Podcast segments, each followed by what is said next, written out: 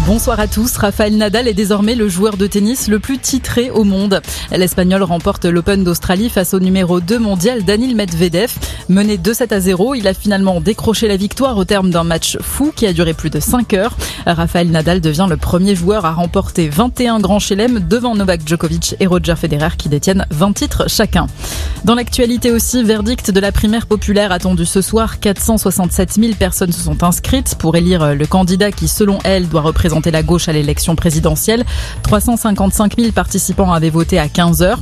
Les candidats insoumis, socialistes et écologistes ont déjà annoncé qu'ils ne reconnaîtraient pas le résultat de cette primaire. Un policier toujours activement recherché depuis vendredi soir, soupçonné d'avoir tué sa conjointe à Paris dans le 19e arrondissement. Le parquet confirme la piste criminelle. L'autopsie a révélé que la victime a été étranglée. Le policier âgé de 29 ans travaille au commissariat du Blanc-Ménil. Il n'a plus donné de nouvelles depuis vendredi. En Chine, Pékin enregistre un nombre record record de contamination au Covid à quelques jours des Jeux Olympiques. 20 nouveaux cas, un chiffre jamais atteint depuis le mois de juin 2020. Le pays applique une stratégie zéro Covid avec des dépistages massifs et des confinements ciblés.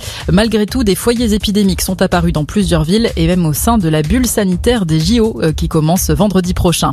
Le département du Nord placé en vigilance orange vague submersion à partir de demain midi, conséquence de la tempête Cory qui va circuler en mer du Nord cette nuit.